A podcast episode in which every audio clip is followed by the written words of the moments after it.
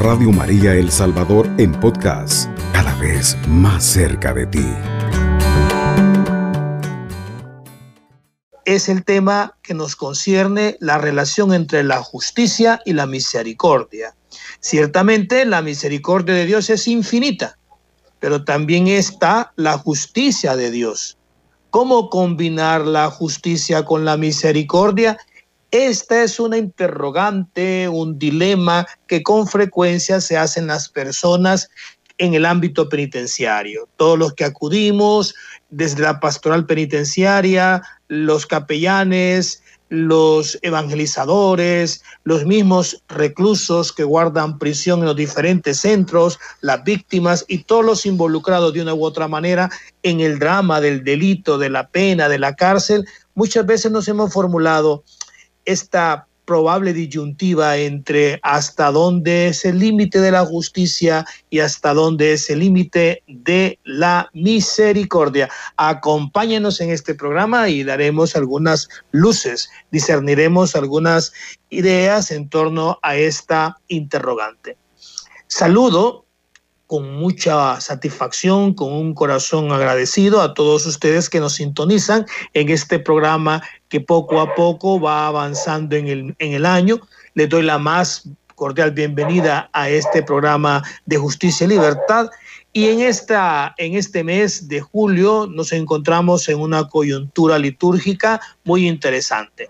Hace unos días estábamos celebrando eh, la memoria de San Buenaventura, el doctor seráfico.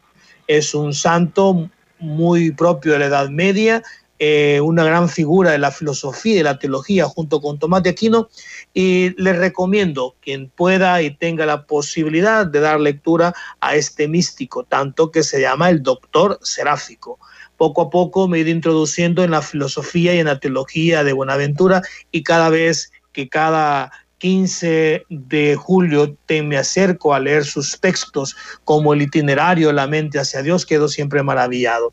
De igual manera, hemos celebrado una fiesta muy hermosa y muy entrañable, como es la fiesta de la Virgen del Carmen. Ojalá todos los hermanos y hermanas que me escuchan sean portadores de este eh, del manto precioso de María simbolizado en el escapulario del Carmen. También hemos tenido algunas noticias positivas por parte de las autoridades penitenciarias. El ministro de Seguridad Pública y Justicia ha planteado últimamente a través de los medios de comunicación que el hacinamiento histórico en los centros penales del país ha reducido al 8%, cifra que se prevé reducir más con la construcción de nuevos reclusorios pues nos alegramos con estas noticias.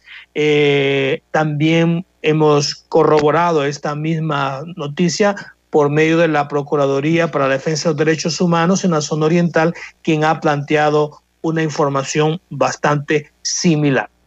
Lastimosamente, la única forma que en El Salvador se está planteando para disminuir el hacinamiento es la construcción de más centros penitenciarios. Ojalá se busquen otras alternativas que ya la criminología como el derecho penitenciario ha planteado que efectivamente una de las maneras por excelencia que los programas penitenciarios de América Latina y del mundo han sugerido para disminuir el hacinamiento es la construcción de centros penitenciarios, pero no es la única, porque se da la situación en la cual a más centros penitenciarios, pues hay más capturas, más personas que son privadas de libertad y eso es muy propio de la sociología de la cárcel, de la sociología punitiva. Ojalá también se implementen otras medidas y en ese contexto saludamos desde este programa a nuestra amiga Marieta Coat, que es una teóloga holandesa. Ella pertenece a una iglesia histórica, como es la iglesia calvinista reformada, y recientemente, hace unos dos años, estuve en conversación de un proyecto que ella eh, quería poner en marcha en El Salvador y me ha dado la feliz noticia que ya está funcionando. Y en este afán de ayudar de Marieta, pues ella ha puesto en marcha un, programa que lo, está ejecutando en su casa de habitación y este es un proyecto al cual ella le ha denominado Esperanza. Realmente es una esperanza para miles de personas que salen de los centros penitenciarios y no están preparados para poder reinsertarse. Entonces Marieta ha trabajado un centro de reinserción, una casa de paso para todos aquellos que salen ya sea con el licenciamiento total de la condena o en libertad condicional. Eh, ¿Por qué le ha denominado esperanza? En las palabras de ella misma es porque ella señala que todo ser humano eh, tiene la posibilidad de poder eh, ir cultivando esta gran virtud de la esperanza que le espera un mundo mejor y una de las condiciones para trabajar esta, este don precioso de la esperanza y esta virtud en la casa de paso llamada la esperanza, pues es trabajando con confianza y disciplina. Saludamos y vemos con muy buenos ojos este proyecto de una hermana de la Iglesia Reformada Calvinista. Ojalá también la arquidiócesis y todas las diócesis del Salvador de la Iglesia Católica que peregrina en este terruño también se pongan en marcha proyectos de esta naturaleza para la reinserción, porque no hay pena justa si no hay una reinserción.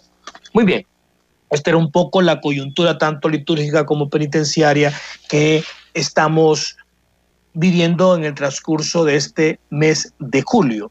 Hacemos una pequeña oración, hermanos, una, una devota oración, una fervorosa oración para dar inicio a nuestro programa y al tema central que nos interesa. Padre misericordioso, Señor de la vida y de la muerte, nuestro destino está en tus manos. Míranos con bondad y guía nuestra existencia con tu providencia llena de sabiduría y de amor. Reanima en nosotros, Señor, la luz de la fe, para que aceptemos el misterio de este intenso dolor y para que creamos en tu amor, amor que es más fuerte que la muerte.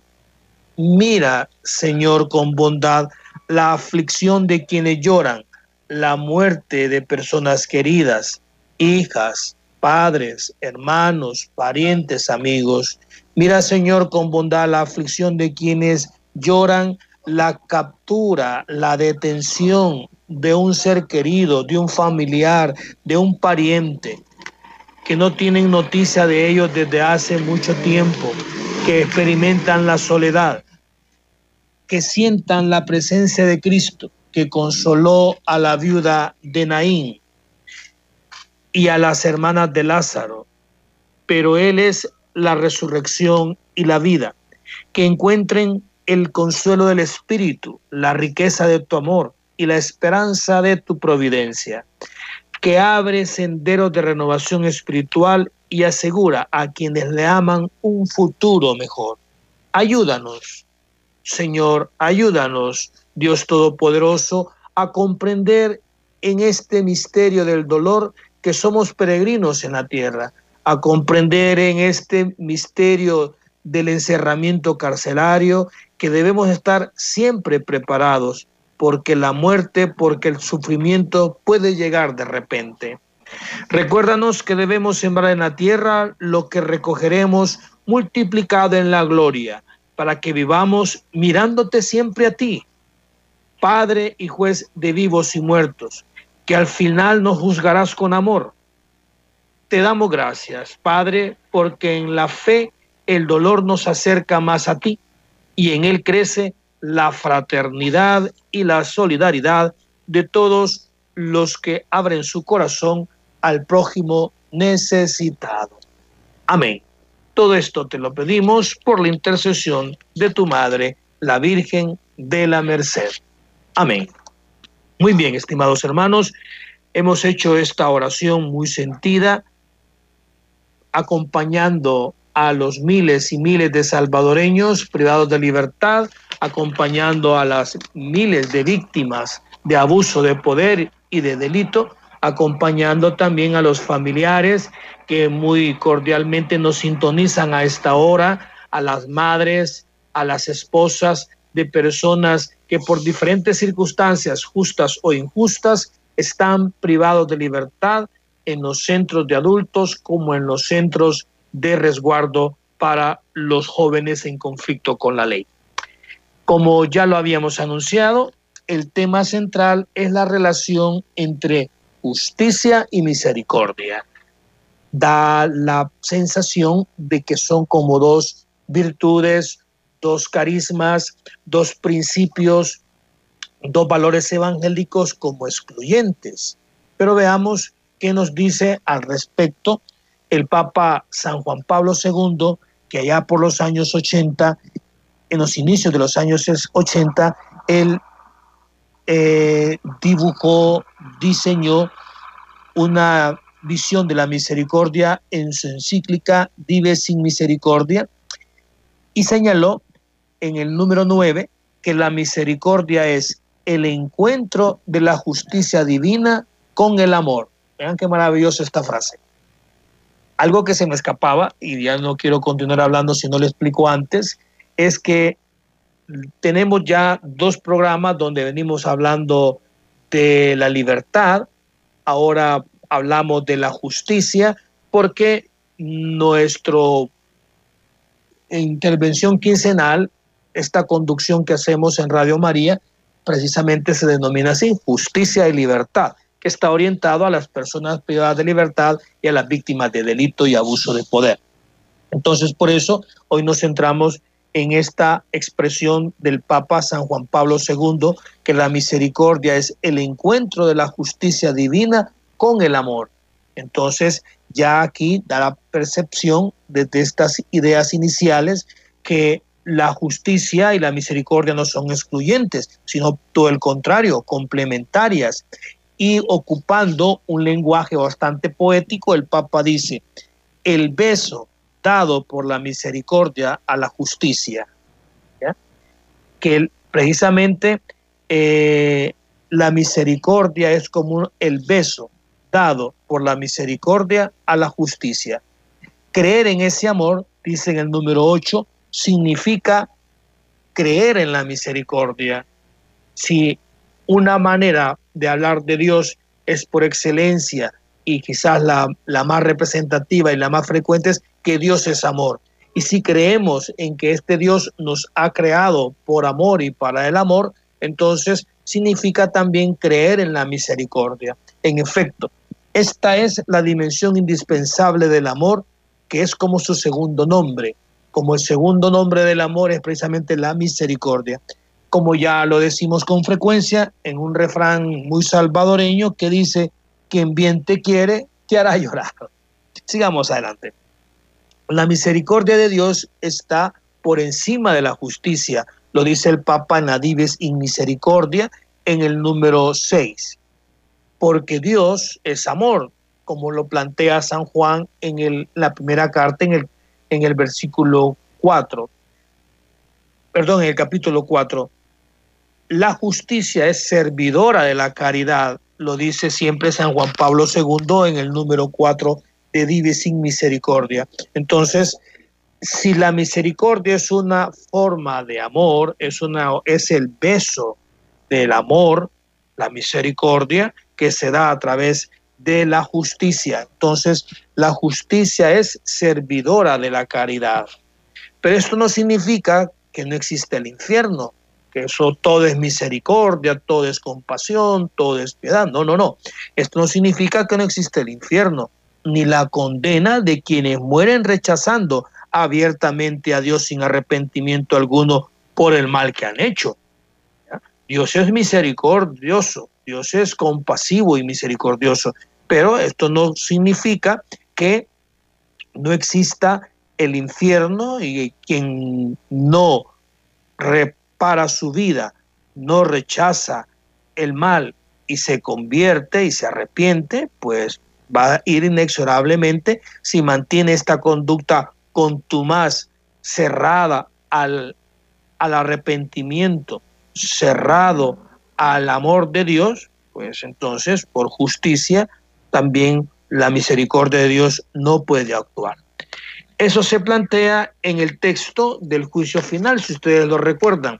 En el, juicio, en el texto del juicio final, allá por Mateo 25, 31, 46, también se hace referencia a esta misma idea, donde Cristo pone a un lado a las ovejas que envía al cielo y al otro los cabritos que envía al fuego eterno. No, por favor, no se separen de su, de su radio, sigan sintonizando Radio María y nos vamos a una pausa. Estás escuchando Radio María El Salvador, 24 horas contigo, la voz de María en tu hogar.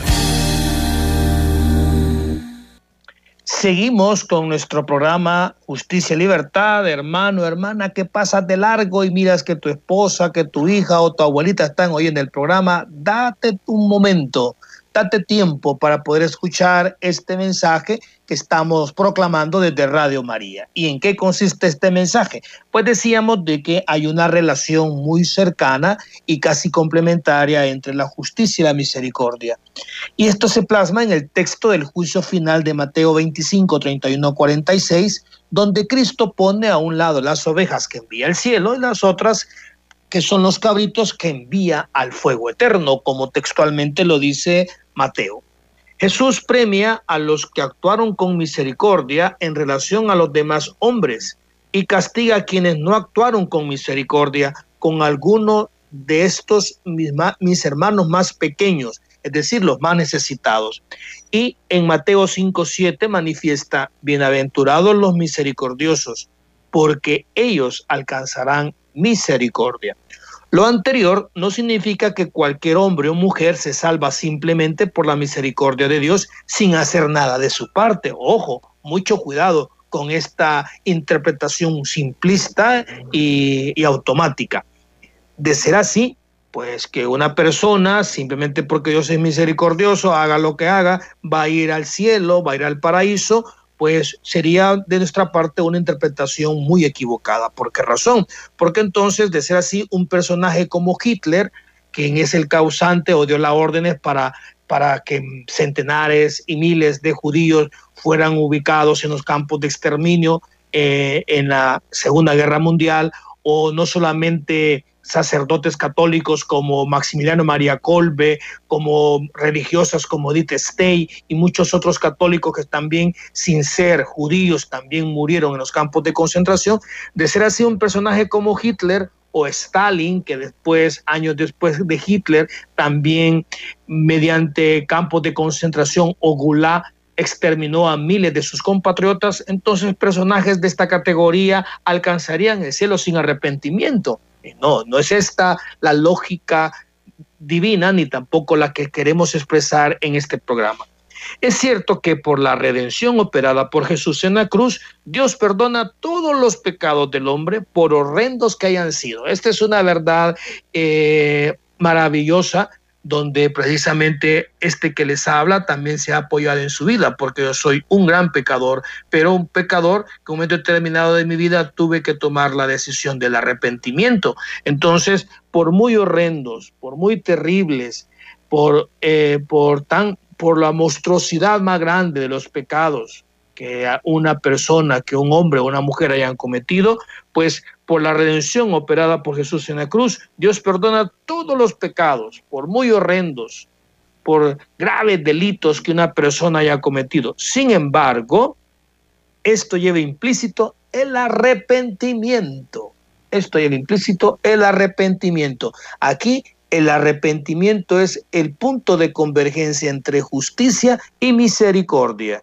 Sin embargo, esto lleva implícito el arrepentimiento. La misericordia en realidad va acompañada del perdón. Y Dios perdona siempre al hombre que se lo pide. Esta es una noticia maravillosa para todos aquellos, porque mm, el COVID nos puede matar, pero el COVID nos va, nos puede quitar la vida, pero nos quitará la vida corpórea. Pero el problema es que el pecado no nos quita, probablemente no nos quite la vida corpórea en forma inmediata, pero sí nos quita la vida divina, la gracia divina, mata el alma y hay de aquel que puede matar el alma. ¿De qué sirve tener un cuerpo saludable si nuestra alma está contaminada por pecados gravísimos y nuestra dureza, nuestra contumacia de corazón no permite el arrepentimiento. Acerquémonos, acerquémonos realmente a este Padre piadosísimo, a este Padre misericordioso, que no solamente nos ofrece el perdón, sino que también nos pide un corazón contrito y humillado. El paradigma de la misericordia, como todos lo recordamos, es la imagen del Padre en el Hijo pródigo del Evangelio, que perdona a su Hijo cuando se ha arrepentido de sus pecados. Dice el Hijo, recordarán en Lucas 23, 39, 43, Padre, dice el Hijo, que se encuentra ya humillado, en comiendo algarrobas, Padre, pequé contra el cielo y contra ti en Lucas 15, 11, 32. Padre, pequé contra el cielo y contra ti. Jesús perdona también al ladrón arrepentido, otra imagen maravillosa del arrepentimiento y del perdón, de la justicia y la misericordia. Cuando hablamos de arrepentimiento y de perdón, estamos hablando de justicia y misericordia. Jesús perdona también al ladrón arrepentido. Eh, y este ejemplo es más, es más visible, es más eh, sugestible. ¿Por qué razón? Porque el ladrón que está a un costado está arrepentido, mientras el otro no. Entonces, ¿cuál es la diferencia? Ambos eran ladrones, pero uno es un ladrón arrepentido y el otro es un ladrón rebelde, reacio, se opone totalmente a recibir el perdón de Dios contumaz. Entonces Jesús perdona también al ladrón arrepentido en Lucas 23, 39 43. Y el salmo, ustedes recordarán este salmo que muchos lo, lo recitarán el, los viernes en laudes, dice, un corazón contrito y humillado, tu Señor no lo desprecias. El Salmo 50, 19. Este misterio profundo de la redención en el cual Dios, sin necesitarnos, Dios que no, no, no, tenía necesidad ni obligación, mucho menos, de crearnos ni de redimirnos, no había necesidad ni obligación, sino que un acto libre de amor nos crea y nos redime a través de su Hijo, entonces lo único que quiere para transformar nuestras vidas, lo único que requiere para que realmente podamos gozar de su gracia, ya sea las personas privadas de libertad como los que no estamos privados de libertad, porque los que están privados de libertad tienen como una forma más expresiva de la esclavitud, porque están privados de su libertad. El pecado el pecado que es el delito que los llevó a la cárcel, es como una expresión muy concreta de que están privados de libertad a consecuencia del pecado que es el delito. De igual manera, probablemente yo sea un hombre que ande caminando por las calles de San Salvador y del Salvador o del mundo, pero estoy en la peor esclavitud, estoy en la peor cárcel que es la cárcel del pecado. Pues esta cárcel del pecado, Cristo rompe los cerrojos, Cristo rompe las cadenas, Cristo rompe cualquier esclavitud, lo único, que, lo único que nos pide es un corazón contrito y humillado. Como dirá Lucas 15:7, hay más alegría en el cielo por un pecador que se arrepiente que por 99 justos que no necesitan arrepentirse. De igual manera, en 2 Samuel, como en el Salmo 50, podemos reafirmar esto que estamos comentando. Dios envió al profeta Natán a David para que se arrepintiera de sus pecados. Es cierto, le, le pone en cara, le, le recrimina el delito, le recrimina el pecado y le pone aquella famosa parábola del hombre que solo tenía una ovejita pequeñita, que todo era para él, que comía, que dormía con ella, y un hombre rico que tenía muchas ovejas, ustedes lo habrán leído últimamente en el oficio de lectura. Entonces, y y precisamente en esta experiencia de David tan, tan impactante también para un hombre como yo y me imagino que para todos los católicos, Dios envió al profeta Natán a David para que se arrepintiera de sus pecados. Y cuando hay un arrepentimiento, sigue el perdón porque Dios es rico en misericordia, como lo expresa Efesios 2, 4, 9. Esta es una, una experiencia, esta es una realidad que no podemos pasar de largo, hermanos y hermanas de Radio María, una experiencia en la cual el encuentro palpable, personalísimo con Jesucristo resucitado es precisamente a través del perdón de nuestros pecados. Este Dios rico en misericordia que lo único que nos pide es un corazón contrito y humillado, un corazón arrepentido para no continuar con la misma conducta que me llevó al pecado. La misericordia, eso sí, aquí vuelvo a retomar el punto, la misericordia no exime de culpa al hombre por sus pecados, ni de pedir perdón. Entonces es cierto, Dios nos perdona, pero esto no significa que la culpa, lo que ha generado, los daños, las reparaciones, las consecuencias provocadas a causa del pecado no significa que no tengan que corregirse, resarcirse, repararse. Entonces, la misericordia no exime de culpa al hombre por sus pecados, a la mujer por sus pecados, ni de pedir perdón si es necesario, ni de su penitencia posterior. Grandes penitencias hicieron por sus pecados el rey David, y los hombres santos de la Biblia, al igual que los santos de nuestra era, desde Pablo de Tarso hasta Teresa de Calcuta. La iglesia pide la conversión del hombre que busca a Cristo Redentor. Esta conversión tiene su momento culminante, y ya todos sabrán en qué momento estoy haciendo referencia, en la celebración del sacramento de la reconciliación. Nos vamos a una pausa y luego volvemos, por favor, no nos deje.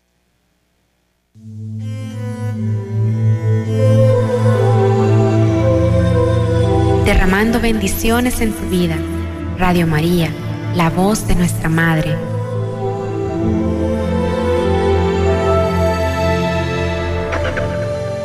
Justicia y libertad. Estamos en la última sección y si alguna llamada telefónica, algún comentario, pues con gusto lo recibimos y lo comentamos.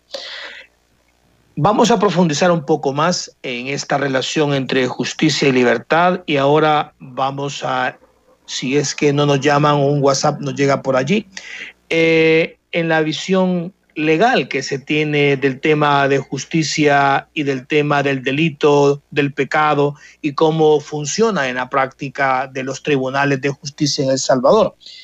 Si pensamos en la administración legal de justicia, en la que se imparte, la que se imparte los juzgados y tribunales, como el Centro de Justicia Isidro Menéndez, como el Centro Integrado de Justicia de Santa Tecla o de Soyapango, si pensamos precisamente en esa administración legal de justicia, vemos que quien se considera víctima de una injusticia, de un delito, se dirige a, un, se dirige a la fiscalía y la fiscalía se dirige a un tribunal y pide que se haga justicia a su favor. Este tipo de justicia, aunque se hable mucho en términos teóricos de que esta justicia busca la reinserción y la resocialización, realmente se trata de una justicia retributiva, compensatoria, que aplica una pena al culpable según el principio que a cada uno debe ser dado lo que le corresponde. Una pena más o menos equivalente al daño al daño ocasionado, o como decía nuestro amigo Carlos Sánchez, según la dosimetría planteada en el Código Penal. Entonces así hay delitos como el robo, castigados con una determinada pena, eh, y otro delito como el homicidio con una pena superior y el secuestro con una pena superior, y así hay una jerarquización de la gravedad del delito comenzando por los que afectan de la vida hasta otros que afectan bienes jurídicos de menor, de menor relevancia y que por lo tanto las penas más graves van vinculadas a los temas, a, a los daños, a las acciones dañosas contra la vida y luego así va disminuyendo hasta llegar a las faltas según cómo se estructura el código penal. Entonces, eh, esta justicia, esta justicia desde esta perspectiva se trata de una justicia retributiva, que aplica una pena al culpable, diente por diente, según el principio que a cada uno debe ser dado lo que le corresponde. Algo así como se planteaba en el Antiguo Testamento en el libro de los Proverbios, en el número 11, versículo 19. Así como la justicia conduce a la vida, el que va detrás del mal camina hacia la muerte. También Jesús lo dice en la parábola de la viuda que iba repetidas veces al juez y le pedía, te ruego que me haga justicia contra mi adversario. Este paradigma de justicia retributiva, del castigo frente al daño realizado, al diente por diente, pues se está experimentando desde los ámbitos católicos, desde los ámbitos cristianos, se está experimentando una vuelta de tuerca, se le va a estar dando desde hace unos 10 o 20 años una visión totalmente diferente. ¿En qué consiste? ¿Qué sucede? Que este camino se detectó, que este camino de la retribución del castigo ante el delito cometido no lleva todavía a la verdadera justicia, no conduce a la verdadera justicia. Es decir, la justicia retributiva que se practica en los tribunales es insuficiente, es una justicia limitada. Entonces, desde la fe, desde la revelación, desde la práctica evangélica, se ha detectado que es necesario implementar otro tipo de justicia, que es incluso la misma justicia que Dios practica con nosotros. Porque la justicia que se practica en el Isidro Menéndez o en cualquier otro juzgado tribunal, en realidad no vence el mal. Cuando un juez condena, no, esa condena simplemente es un reproche por el delito cometido, pero no vence el mal, no va al origen del problema, no va al origen del delito, no va a la etiología del delito, sino que simplemente lo circunscribe, lo describe, lo explica, pero no ataca la fuente del problema, no ataca la razón del por qué esta persona mató, no va a la etiología del por qué esta persona robó, no va al origen del por qué esta persona extorsionó, simplemente circunscribe. Dice, aquí tenemos un delito, lo describe, lo explica, pero no busca modificar el origen, la causa que dio pauta al surgimiento de esta conducta. Esa es la máxima debilidad. En cambio, hemos detectado que solo respondiendo a esto con el bien, el mal puede ser verdaderamente vencido. Estamos yendo más allá del planteamiento entre justicia y misericordia. Estamos hablando de una nueva manera de hacer justicia y una nueva manera muy evangélica desde el sermón de la montaña de hacer justicia es vencer el mal con el bien. Porque simplemente describir el delito mató y le vamos a poner 30 años de prisión, pero no atacamos el origen que llevó a esta persona a delinquir y a quitarle la vida a otro, entonces simplemente es una medida cosmética que probablemente satisfaga el ansia de venganza y de, y de compensación que un colectivo determinado ha sido alentado a exigir porque hay colectivos sociales que exigen que una persona sea castigada y no que se resuelva el problema que de origen al delito, que eso sería la mejor y máxima intención. Entonces, desde la perspectiva evangélica, solo se responde al mal, se rompe el ciclo del delito haciendo el bien. Entonces, aquí hay otro modo de hacer justicia que la Biblia nos presenta como camino maestro a seguir. Se trata de un procedimiento que evita recurrir a un tribunal y prevé que la víctima se dirija directamente al culpable para invitarlo a la conversión. Tiene que haber un diálogo entre víctima y victimario e invitarlo a la conversión, ayudándolo a entender que está haciendo el mal, apelando a su conciencia, impactando en su corazón. En este modo, finalmente arrepentido y reconociendo su propio error, él puede abrir puede abrirse al perdón que la parte agraviada le está ofreciendo solo con arrepentimiento, un arrepentimiento sincero y el, la expresión sincera del dolor y del amor y del perdón por parte de la víctima y el victimario, solo de este modo reconociendo su propio error, él puede abrirse al perdón que la parte agraviada le está ofreciendo. Y esto es bellísimo. Esta experiencia yo la he visto ya practicada hace un par de años en un congreso que realizamos de víctimas y victimarios en cárcel de mujeres hace mucho tiempo y en muchos países del mundo se está poniendo en práctica esta experiencia. En este modo, finalmente, arrepentido y reconociendo su propio error, él pues se abre el perdón que la parte agraviada, la víctima, el ofendido le ofrece. Y esto es bello porque, porque se, está, se logra la persuasión y se le explica el mal que ha hecho. Esto está mal, por esto y por esto. El corazón se abre al perdón que les es ofrecido. Es este el modo de resolver los contrastes al interior de las familias y no solamente esta es una experiencia que la queremos llevar al mundo de la justicia, al mundo de los tribunales, al mundo de las cárceles, pero que ya de una u otra manera lo practicamos también nosotros al interior de las familias, en las relaciones entre esposo o entre padres e hijos, donde el ofendido ama al culpable y desea salvar la relación que lo une al otro. Claro, esta, este planteamiento ya un poquito más profundo de la relación entre justicia y misericordia, Cierto que es un camino difícil, sobre todo en una sociedad como la nuestra, donde los ánimos de venganza se han venido cultivando, se han venido eh, eh, abonando durante tantos años. Estamos viviendo una sociedad donde día a día se abona el espíritu de venganza, de desquite, de vendetta. Entonces es un camino difícil. Requiere que quien ha sufrido el mal esté listo a perdonar y desear la salvación y el bien de quien lo ha ofendido. Pero solo así la justicia puede triunfar. Solo así, hermanos. Porque si el culpable reconoce el mal hecho y deja de hacerlo, es ahí que el mal no existe más. Hemos vencido al mal, tal como lo hizo Jesucristo en la cruz. Y aquel que era injusto se hace justo, porque es perdonado y ayudado a encontrar el camino del bien. Y aquí está justamente el perdón, la misericordia. Entonces, venimos trabajando la relación entre justicia y misericordia y hoy lo llegamos a un punto todavía mucho más evangélico y en el contexto propio de la relación entre víctima y victimario, entre eh, delincuente y damnificado del delito.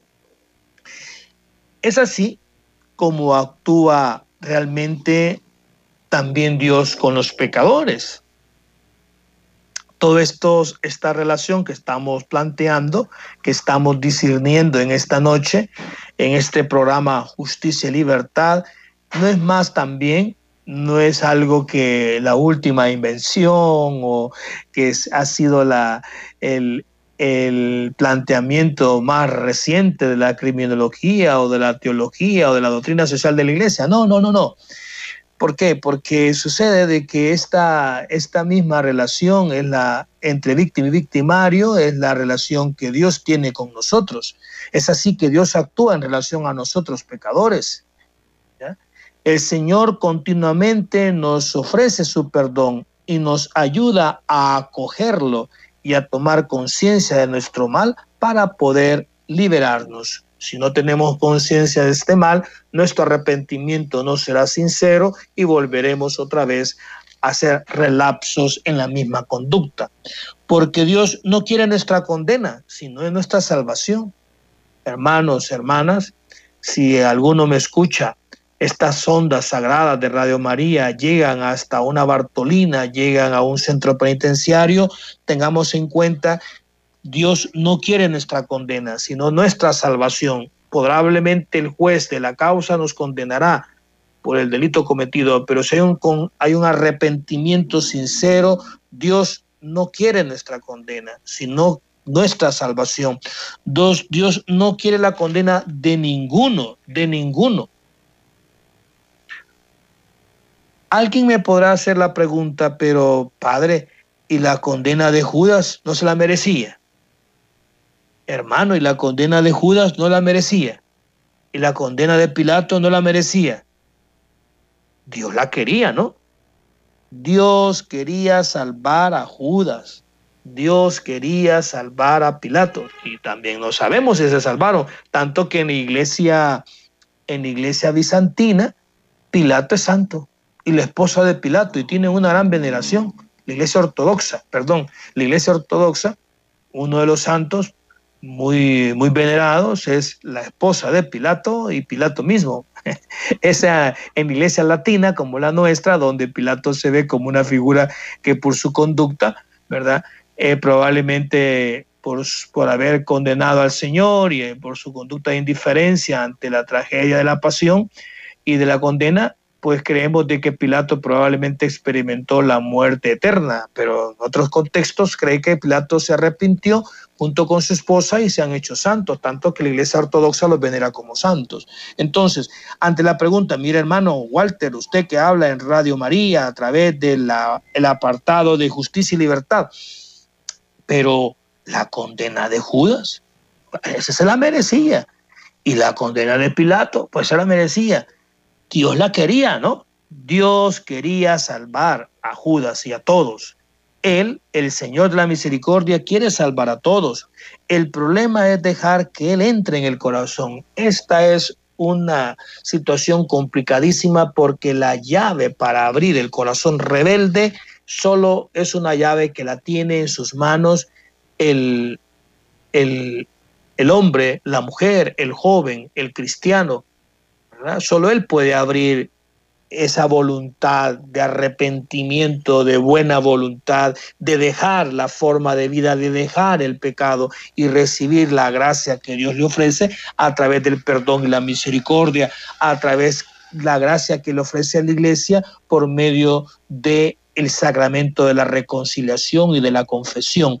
Entonces, el Señor de la misericordia quiere salvarnos a todos, el problema es dejar que Él entre en el corazón. En esta noche, hermano, que me escuchas, abre tu corazón, abre tu mente, permite que Dios que está en tu interior actúe y será maravilloso. Hermano que estás detenido, hermana que estás detenida, familiar, familiares, pues abran su corazón para que el Señor actúe. Todas las palabras de los profetas son un llamado apasionado y lleno de amor que busca nuestra conversión. ¿Es esto lo que el Señor dice, por ejemplo, por medio del profeta Ezequiel? ¿Acaso deseo yo la muerte del pecador?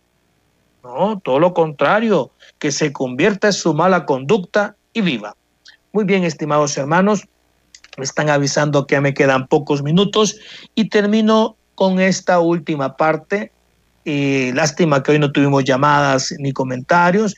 Haremos estoy constantemente modificando el formato de tal manera de que haya más interacción, eh, los temas más sencillos, de tal forma de que las personas que tengan interés en algún tema también me lo pueden sugerir, sobre todo temas de carácter carcelario que tengan que ver con la vida de las personas privadas de libertad.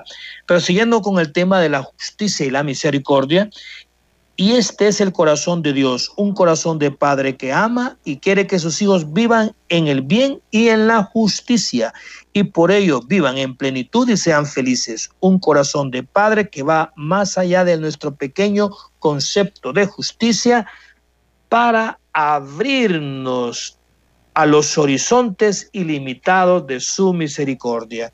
Un corazón de padre que no nos trata según nuestros pecados, si Dios nos tratara conforme a nuestros pecados y muchas veces somos tan indiferentes, como decía hace unos días un santo, somos tan indiferentes a la bondad de Dios y no nos paga según nuestras culpas. Entonces, animados con esta con estos comentarios, con esta noticia que Dios nos ama por encima de nuestros pecados y lo único que busca es un corazón contristado, arrepentido y quebrantado, sigamos adelante en esta semana, en este mes que Dios nos permite, en este mes de julio, sigamos de fiesta en fiesta, sigamos acercándonos a la Eucaristía, sigamos generando eh, esta cadena de oración, sigamos, no nos, no nos cansemos, a los familiares de las personas privadas de libertad, no nos cansemos de seguir orando por las personas privadas de libertad, de seguir ayudando por las personas privadas de libertad, de seguir suplicando a Dios que tenga misericordia y que siga iluminando a nuestros funcionarios, a los jueces, a los fiscales, a los policías, para que realmente las capturas que realicen sean capturas conforme a derecho, conforme a pegada a principios de justicia. Y no nos quedamos sorprendidos de que siempre hay personas injustamente detenidas y capturadas. Muy bien, Gracias por su sintonía. Si no hay ninguna consulta, ningún comentario, pues ha sido una gran satisfacción volverme a encontrar con ustedes en este programa quincenal de justicia y libertad, donde hemos estado eh, discerniendo lo concerniente a la relación entre justicia y misericordia, que a veces da la sensación que son dos principios excluyentes y contradictorios, pero no lo son, sino todo lo contrario, esta visión de justicia son complementarios, pero tiene que haber arrepentimiento. Y también una visión novedosa de justicia, como es la famosa justicia en la cual existe por medio del perdón y se va más allá de la pena retributiva a una pena basada en el perdón y la misericordia. Bueno, reciban de mi parte un saludo de paz y bien y que pasen en esta semana llena de gracia y de misericordia. Hasta luego. Radio María El Salvador, 107.3 FM, 24 horas.